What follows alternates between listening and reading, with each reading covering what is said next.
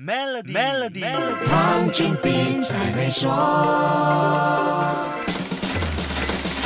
你好，我是黄俊斌。经济学人智库 Economist Intelligence Unit 发布了最新的年度全球生活成本指数。二零二一年，全世界生活成本最高的城市有点出乎意料，不是我们熟悉的高消费亚洲和欧美城市，而是以色列的特拉维夫。这份报告值得关注，并不只是因为要看不同城市的排名高低，而是新冠疫情对这次全世界最贵城市排名大调整的影响，还有背后存在的隐忧。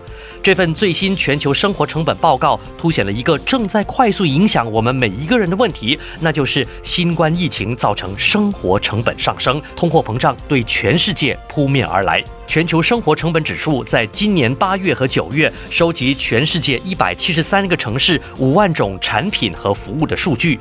还记得这两个月发生什么事吗？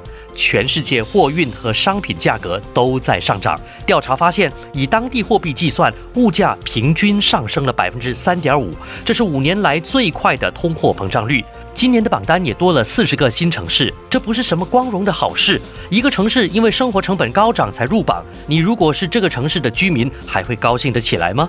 这份研究报告的主管 Upasana 说：“你可以清楚看到今年指数的影响。”汽油价格的上涨最为明显。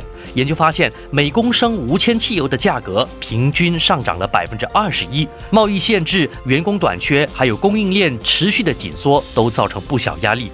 所以，如果你最近感觉东西好像都贵了，这不是错觉，因为通货膨胀已经悄悄地来到我们身边。那么，为什么会突然通货膨胀，全世界都喊涨价呢？难道就因为解封跨境了吗？